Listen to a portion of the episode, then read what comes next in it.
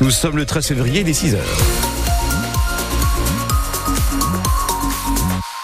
Et c'est une route euh, dégagée que je vous annonce de bon matin. Pas de ralentissement pour le moment sur la sur la 25, sur la 23.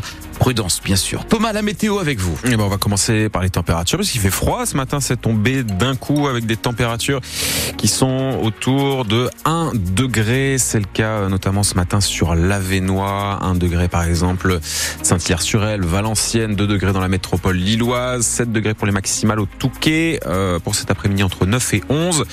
A priori, Quelques averses possibles, mais journée qui euh, se partage plutôt entre nuages et quelques éclaircies. Et Thomas, le tribunal administratif rejette les recours déposés par le lycée à Vers-Ouest de Lille. Depuis le mois de décembre, sur décision de la préfecture, le lycée musulman lillois accusé de ne pas respecter les valeurs de la République n'est plus sous contrat avec l'État. La direction de l'établissement réclamait, tout comme les personnels et les parents d'élèves, que soit suspendue cette décision prise par l'ancien préfet du Nord. Les recours déposés en référé ont été rejeté. Le tribunal, dans sa décision rendue hier, valide en fait sur la forme les arguments du préfet, estime qu'il y a bien eu des manquements.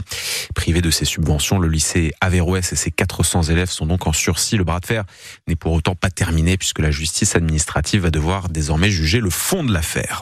Dans le village de Steinbeck, des habitants ont mis du temps à rentrer chez eux hier comme s'ils avaient besoin d'en parler. Des habitants marqués par cet accident qui a coûté la vie à quatre retraités vers 9 heures du matin. Ces promeneurs, trois femmes et un homme originaires à la fois de Steinbeck et de la commune voisine de Morbeck. Ces quatre personnes ont été fauchées par un automobiliste.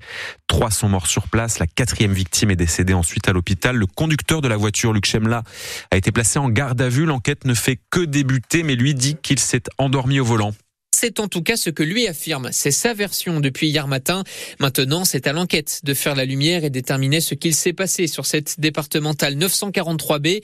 De son côté, le sous-préfet de Dunkerque indique que la vitesse est, je cite, très probablement l'une des causes principales de l'accident. De quoi alimenter la colère de nombreux habitants rencontrés et qu'il assure à Steinbeck, très peu d'automobilistes respectent les limitations de vitesse, que ce soit 30 ou 50 km heure. On est en danger, s'inquiète par exemple Sabine, qui habite juste à côté du lieu de de l'accident. De la colère qui s'ajoute à la consternation, à la tristesse. Plusieurs heures après le drame, des habitants sont d'ailleurs longuement restés en dehors de chez eux et se sont rassemblés pour partager leur peine, car parmi les quatre personnes décédées, deux étaient originaires de Steinbeck et les deux autres de Morbeck, un village voisin. Elles avaient donc toutes beaucoup de connaissances dans le secteur. Plusieurs fois par semaine, elles avaient également l'habitude de se retrouver pour faire de la randonnée. Les investigations ont été confiées à la brigade de recherche de la gendarmerie d'Asbrook. Le centre hospitalier d'Armentières annonce la réouverture de ses urgences pour cet après-midi 16h. L'hôpital qui a été attaqué ce week-end par des pirates informatiques. Selon la direction, certains logiciels sont opérationnels. Pour d'autres, les investigations se poursuivent. L'établissement redit par ailleurs que cette cyberattaque n'a eu aucune incidence sur la santé des patients ou sur leur dossier. 6h03 sur France Bleu Nord sur le littoral. Les coefficients de marée vont encore atteindre 110 aujourd'hui. Et donc la préfecture maritime appelle à la plus grande prudence. Une dame âgée de 67 ans est morte hier à Camier sur la plage de Sainte-Cécile, emporté par la marée. Le mois dernier, c'est un promeneur belge déjà qui est décédé dans des circonstances similaires au même endroit. Les autorités espèrent que la série noire va s'arrêter là, Alice Marot. Deux morts depuis le début de l'année sur les plages du Pas-de-Calais et des dizaines d'appels à l'aide. C'est beaucoup trop pour les autorités qui ne comprennent pas vraiment comment on en est arrivé là. Olivier Drevon est le directeur du Cross Greené qui mène les opérations de secours. C'est vrai qu'on se dit avec tous les moyens de communication, les moyens de s'informer qu'on a actuellement sur un téléphone portable, on peut voir très facilement euh, l'état de la marée. Euh, moi, je suis assez effaré du nombre de cas de gens qui se laissent euh, attraper par la marée et c'est quand même une situation particulièrement stupide de mourir euh, dans ces conditions-là. La plupart du temps, ce sont des promeneurs ou des pêcheurs à pied qui se font surprendre. 344 personnes sur les côtes de la Manche au total l'année dernière. À chaque fois, côté autorité, il faut mobiliser de gros moyens. L'hélicoptère est sorti 18 fois. Alors la préfecture le martèle. Préparez vos sorties à la plage.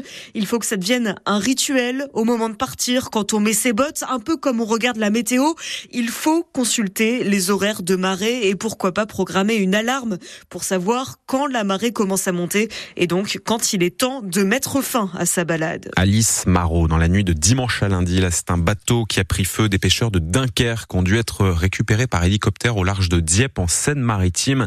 Sur les six personnes récupérées, deux ont été légèrement blessés. Le bateau en question, on l'apprend ce matin, s'est échoué dans la nuit sur la plage de Cailleuse-sur-Mer en Picardie.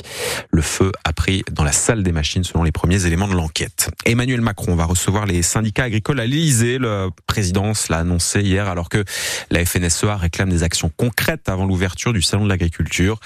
La Confédération paysanne et la coordination rurale seront reçues demain. La FNSEA et les jeunes agriculteurs, ce sera la semaine prochaine. Le calendrier a été dévoilé. Le musée d'art moderne de Villeneuve d'Ascq s'apprête à rentrer dans une longue période de travaux. Le LAM fermera ses portes à l'automne 2024 pour ouvrir en 2026.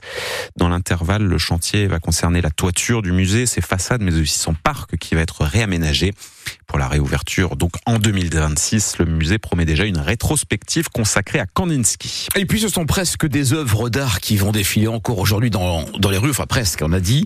Le carnaval de Bayeul se termine aujourd'hui. Depuis presque deux siècles maintenant, le carnaval de Bayeul se clôture avec le grand défilé de Mardi Gras, défilé avec ses chars, avec euh, ses euh, carnavaleux, une tradition qui remonte à 1853, défilé qui vient aussi clôturer plusieurs jours de festivités, puisqu'hier à Bayeul, c'était le carnaval des enfants carnaval auquel a participé Louis Emerio. Une perruque rose sur la tête et une veste flashy sur les épaules, c'est comme ça que Geneviève Kuhn emmène toute sa classe de CM2 de l'école Saint-Armand au carnaval. C'est surtout plaisant quand ça tombe un jour d'école, on peut emmener toute la classe euh, et on fait la fête tous ensemble. C'est un, on partage un bon moment euh, très très convivial.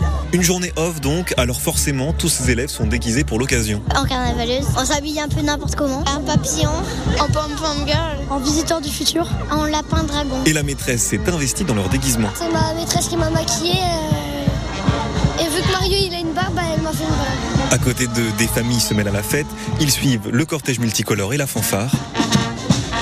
Pour rien au monde, Aurélien raterait ça avec son fils. Tous les flamands, tous les fans de carnaval transmettent les tra- la tradition, les enfants euh, naturellement s'y mettent. ouais. Est-ce que ça plaît à Marcel, son petit bonhomme de 5 ans et demi? Ah bah, il va répondre lui-même. J'adore le carnaval. C'est qu'il y a les gens qui lancent des confettis. Alors, il a sorti sa plus belle tenue pour l'occasion. Un, tchèque, un un policier. En policier, donc qu'est-ce que t'as? J'ai des menottes, j'ai un t-shirt et j'ai un, un pistolet. Un clutch qu'il compte bien ressortir l'année prochaine au retour du carnaval. Le carnaval qui se termine aujourd'hui à Bayeul et à Dunkerque aujourd'hui aussi, c'est la dernière des trois joyeuses avec la bande de Rosendal.